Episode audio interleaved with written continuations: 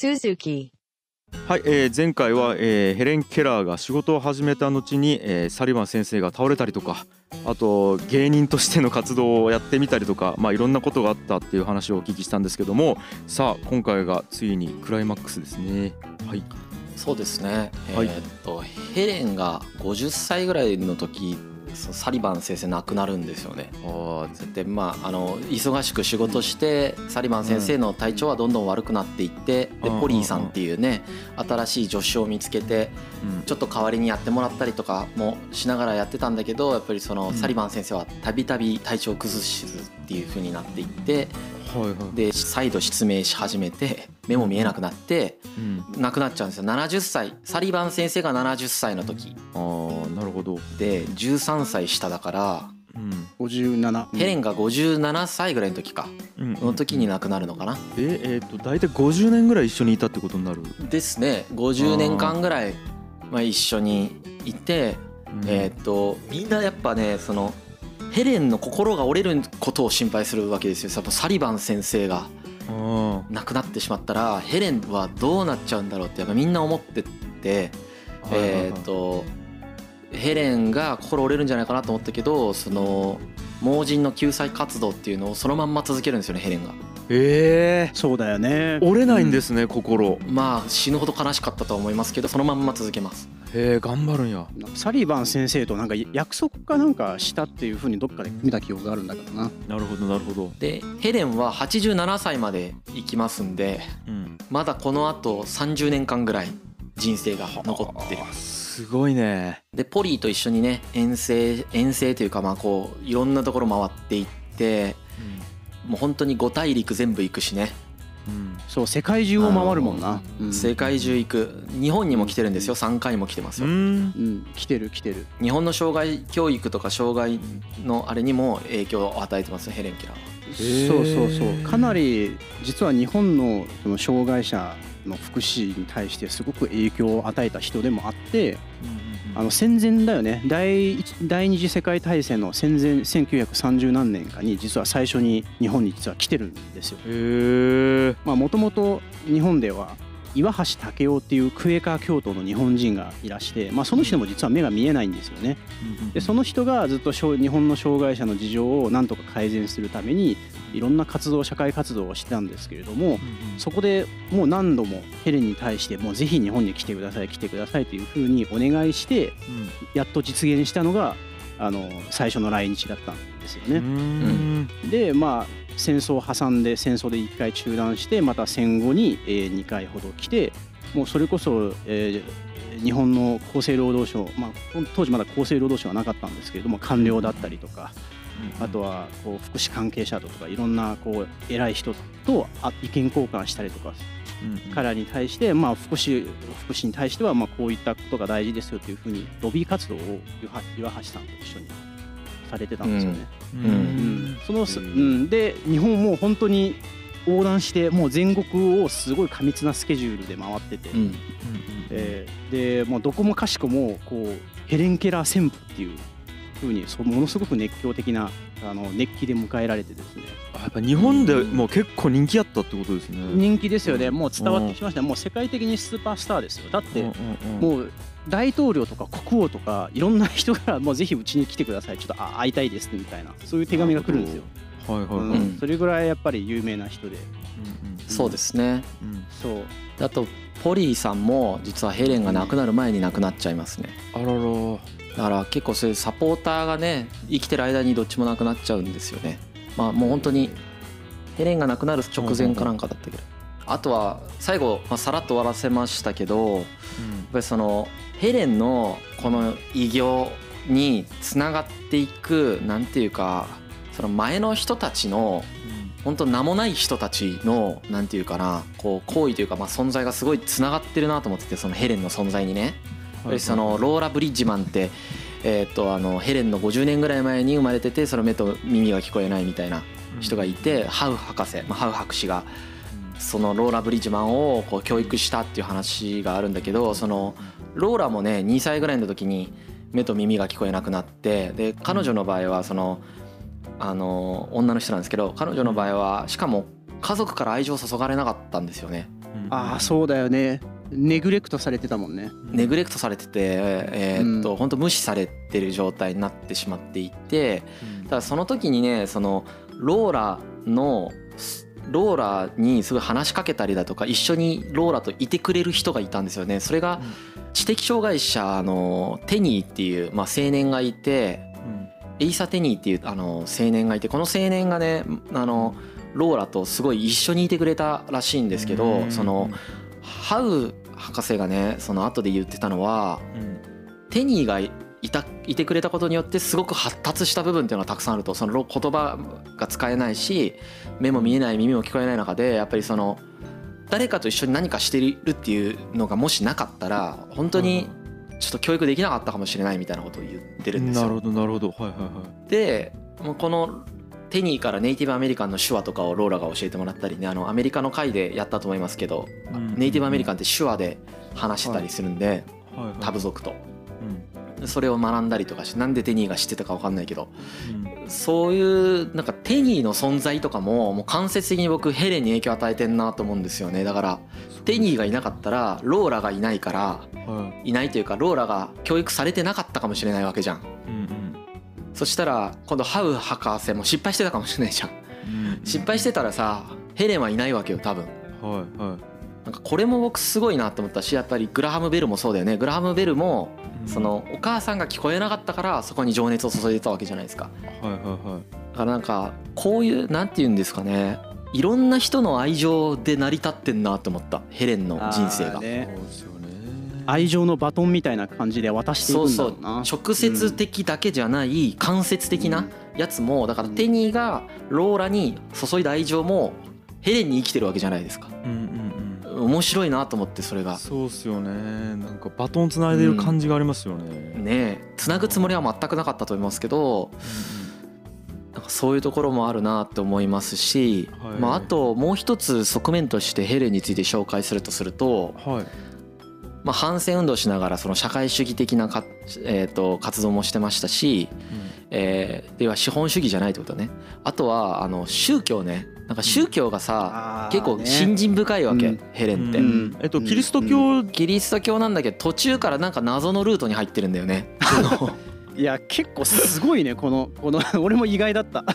ちょっといやなんか著作出してるんですよ「私の宗教」っていう著作出してて、うん。そっち読んだけど、うん。ちょっとねパッと意味わかんないまず。ごめん俺も難しかった。ちょっと理解できてないんで表現ができないんですけど、そのスウェーデンボルグっていう人がいてうん。その宗教界の人で。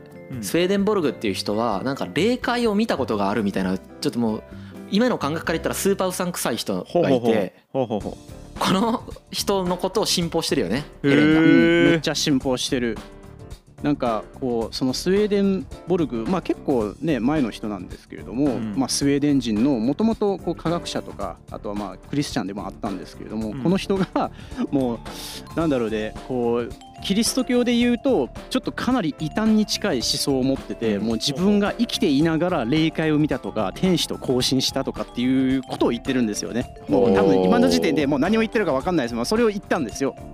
でヘレンはそれにすごくこう共感したんですよね。なんでかっていうといや私も霊的な経体験をしたことがあるっていうふうに言ってるんですよ。へえヘレン・ケラーが。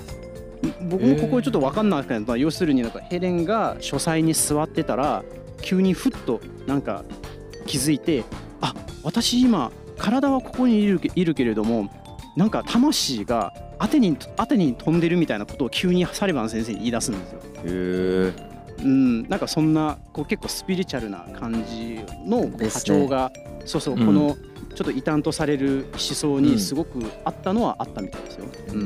んそういう側面も持ってるんですよね。今でいうとこの新興宗教みたいなイメージですけどね、ううんん多分ね。うん。うん、ちなみにサリバン先生はこのスウェンデーモルクっていうのをすごい強靭扱いしてた。え そこも新興宗教っぽいな。うん。うんうん。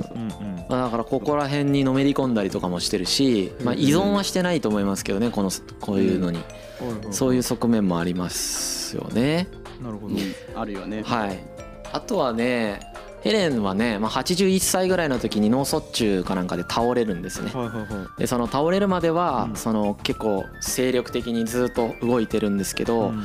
まあ、脳卒中で倒れてからですねやっぱもうちょっと活動できなくなっていって、まあ、家で静養をし始めます。でそれから67年後のその87歳の時に亡くなるっていう。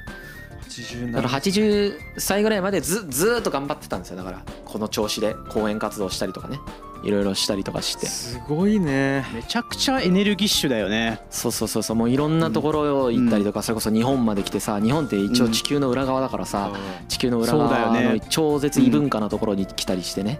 えーっそうそうそうとそう渋谷のハチ公を触ったりとかね。うん。へえそうそうそう、うん。そのサリバン先生が亡くなった後はポリー・トムソンと一緒にそういう活動をやっていって、でも81歳の時に脳卒中で倒れて、えーその後は静養して亡くなっていくというそういう人生ですよね。え何年になるんですか、1968年。だね。なるほど、ぐらいうん。第二次世界大戦まで経験してますからそっね。かそっか、うん。じゃあもう僕らが生まれる本当に10年ちょい前ぐらいか、うん。まで活動してた？意外と最近の人ですよですね。なんかそう考えるといやパチコーとか言われるとうわそっかってなりますねなんかね そう写真も残ってますからね。ら そんな遠い人じゃないですよね。そうそうそいやなるほど。阿蘇にも来たことありますよ。阿蘇山阿蘇山えーうん。熊本の、うんうん。阿蘇そうですうん。うん。えー。まあ、今まで取り上げた人物の中で一番現代に近い人でしたね。そうですねそうですヘレンケラー。ねあとはねまあこれを紹介して終え終わりたいなと思ってるんですけどうん。そのヘレン・ケラーは非常に文学的な才能がありますんで、うん。あの名言をたくさん残してると。はいはい何何個か紹介しながら、えー、と終わりたいなと思ってますしあのもしもその3日間だけ目と耳が聞こえるようになったら何がしたいかって聞かれたことがあってヘレンがね。うん、おおなんて答えたと思います？これ。ちょっと待って難しすぎるなこのクイズ。なんやろえっ、とえサリバン先生の顔が見たいとか。お正解。マジ？正解正解、うん、すごっ。正解しちゃったよ。やった。そう。あのサリバン先生の顔が見たかったみたい。やっぱり。えー、どんな顔してるのか見てみたかった。ってマジで正解すると思わんかった。うん、へー。あまあ、あとは博物館に行きたいとかねいう感じでしたけど名言紹介しますね。はいはいはい。あのヘレン・ケラーはすごい楽観主義者って言われるやつですごい楽観的であることをすごい大事にしてる人なんですけどはいはいはいはい。あのこういう発言してて発言というか書いてあって、えーとうん。悲観論者が星についての新発見をしたり海図にない陸地を目指して後悔したりはい。精神世界に新しい扉を開いたことは未だかつてないって。要はあれだよね。そのら悲観的になってたら何もできないってこと。何もできないというかそれ新しいことはできないってことですよね。はいはいはいはいはい。あと安全とは思い込みに過ぎない場合が多い現実には安全というものは存在してなくて子供たちも誰一人として安全とは言えないと。うんなるほど。だから危険を避けるのも危険に身をさらすのと同じぐらい危険。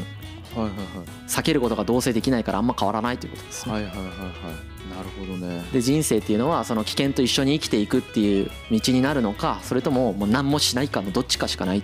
何もしないっていうのはしないというかもう無無しかないみたいなこと言ってますね。はいはいはいはい。うんうんうん生きていくってことは危険と隣り合わせだってことですよね。僕もそう思います本当に。これは本当そう思う。だから、すごいね。えー車が怖かったら外に出れないっていうね、でもそうですしそのなんていうかなこう安定するためになんか職業がどうとかでも本当に関係ないなって思ってるんですようん今。うん。だからそういうのも入るしうん。しょうもない例えですけど。ね。はいはいはい。あとヘレンに言われたら勇気出るのがね自分の欠点を直視して認めるのが大事だと。はただしその欠点に振り回されてはいけないと忍耐力とか優しさとか人を見抜く目を欠点から学ぶことができますっていうことを言ってますね。あなるほど。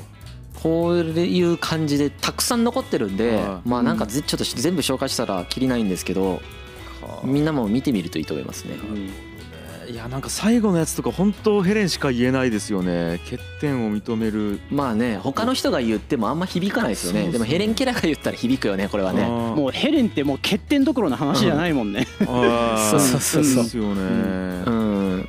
はあなん。かか欠点から学びましょうっていうのまたすごいな。うん。ね。うん。でまた最初に言った悲観論者がなんたらっていう話あったじゃないですか。結構だからうん楽観的に見てるんですね、そうなんですよ。結構楽観的でで僕もともとすすっごいネガティブな人間だったんですけど、はいはい。結構その後天的に楽観性身につけたタイプなんですけど、はいはいはいすげえこの最初に紹介した悲観論者がっていうやつとか、すごくあのなんていうか感覚として同意しますね。なるほどあのなんて言うんですかね。その意味がないなって思います僕も。その悲観的すぎることに。悲観的なことによって新しい視点もあるんですけど、うん。不必要に悲観的になると、うん。なんか誰にとっても得がないなと思ってて今ほらコロナでワイドショーが煽りに煽って文句ばっかり言ってるじゃないですか、はいはいはい。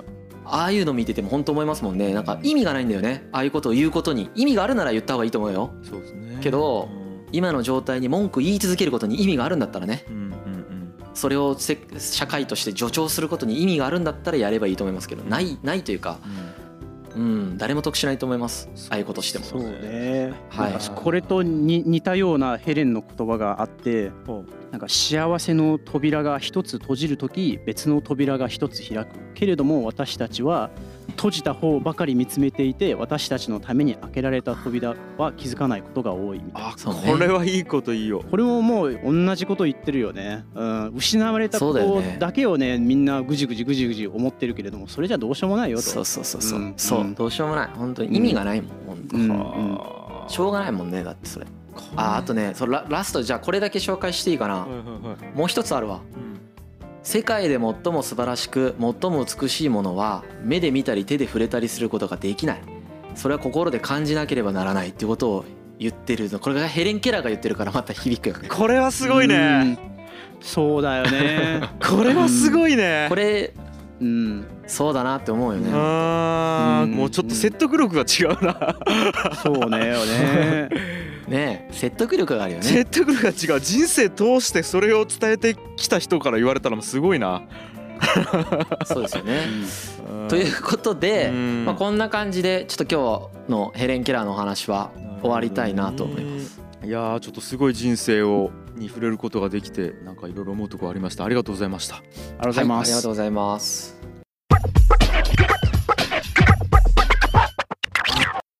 いやーということでねアン・サリバン先生とヘレン・ケラーについていろいろ話をお聞きしましたけどもエンディングでございます。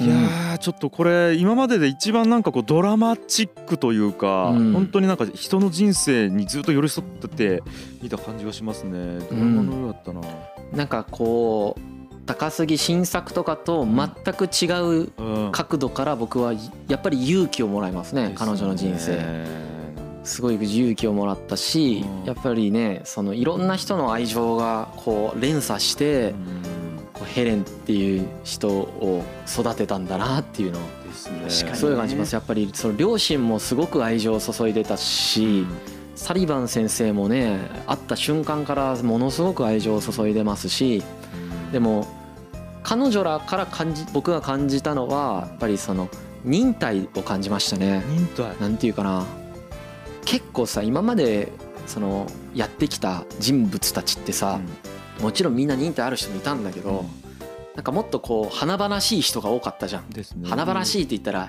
ヘレン・キラーたちに失礼だけど、うん。そのどっかの一点で爆発する人たちが多かったじゃん。あーまあ例えばその戦争に強いとか国をまとめ上げるとかね。そうそうそう。アレクサンドロスもそうだしさ、うん。始皇帝とかもうん。結局その全部を一回そのまとめ上げましたとかさ、うんうんなんかの偉業を具体的な偉業を達成していてそこまでにこんな苦労してとかうん。そういうのがうん。あったじゃないですか、うんでもヘレン・ケラーの人生とアン・サリバン先生の人生ってそういうタイプじゃないんですよね。そう確かに。どっかの一点で歴史的偉業を成し遂げてるわけじゃないのにめちゃくちゃなんかすげえなって思う人生の一つじゃないですか。確かになんかこう目的が漠然としてる状態ですね。例えばインド独立とかでもなく。そうインド独立とかでもないうん。しその諸葛孔明とかが三国時代を築いたとかそんな感じでもないわけですよね。か。そうだよね。もちろん大学に合格したとかねものの概念を理解したっていう瞬間は一つ一つのなんていうかねマイルストーン的なターニングポイントだなとは思うんだけど本人の問題じゃんそれも。そのだからそこがね全然実は今までの偉人たちと毛色が違うんですよ。いや言われてみれば全然違うな。なんか遠い理念に向かってずっと走り続けてただけっていう感じがするな、うん。人生そのものがす尊いというかそうですよね。常に苦しみと苦しみを抱えながらなおかつ前向きに生きてきたそういう二人の人生だったかなと思うんだよね。苦しみを苦しみとあまり思わずにうん。こうやっぱなんか忍耐を感じるんですよね。その発音の練習をしたっていうところもそれにに多分すごく忍耐が必要なことなんですよそれは。できないと自分は。できないけどそれをやれるようになりたい、まあ、できるようになるかどうかは分からない。その中ですごいいつ花咲くか分からないし花咲かせようと思ってるわけでもないと思うんだけど忍耐力がないと僕はそういうことができないんじゃないかなと思っててあとサリバン先生がその毎日毎日夜中までこう指文字でうん。教科書の内容を伝えてあげるとかね。そういうのもなんか愛情から来る忍耐だなと思っててなんですごくなんか忍耐力を感じましたね僕は。ねいやこの二人の人生を見てて。はいやーなんか古典ラジオ続けてきたのもなんか忍耐といえば忍耐ですけどね。そうですね。いやいやあんまりねうん。辛い感じはしてないですようん。古典ラジオは。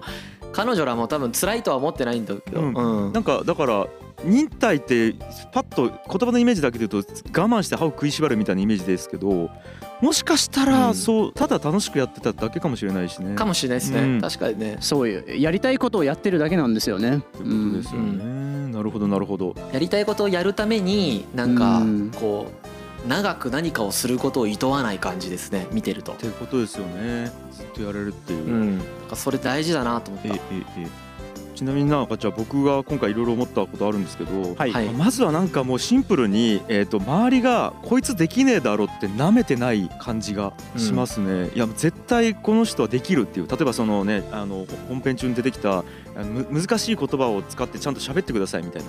簡単な言葉使わないでみたいなところも、多分なんか舐めてないですよね。し本人もできるって思ってたんだろうなっていうところがまず一個。うん。それってめちゃくちゃ重要やなっていう。でなんかまあそれになんか続いてなんですけどもえっと多分なんでできないっていう状態から私できるかもって、えっと、本人も思ったし周りもあの子できるかもって思わせたかっていうとやっぱりできたっていう人がいたっていうことでできるかもしれないっていう認識したからっていう話があったと思うんですけどそうですね。はい。あのーたあれ誰でしたっけ、えっと、ローラ・ブリッジマンとかハウ博士とかが、はい。まずはその、ろう話の人が文字をはいはい。学べるっていうこの教育論を、うん。えっと、発明したっていう、うんうんうん。あとはその音声についてのそのベルですでしたっけ？ベル博士でうん。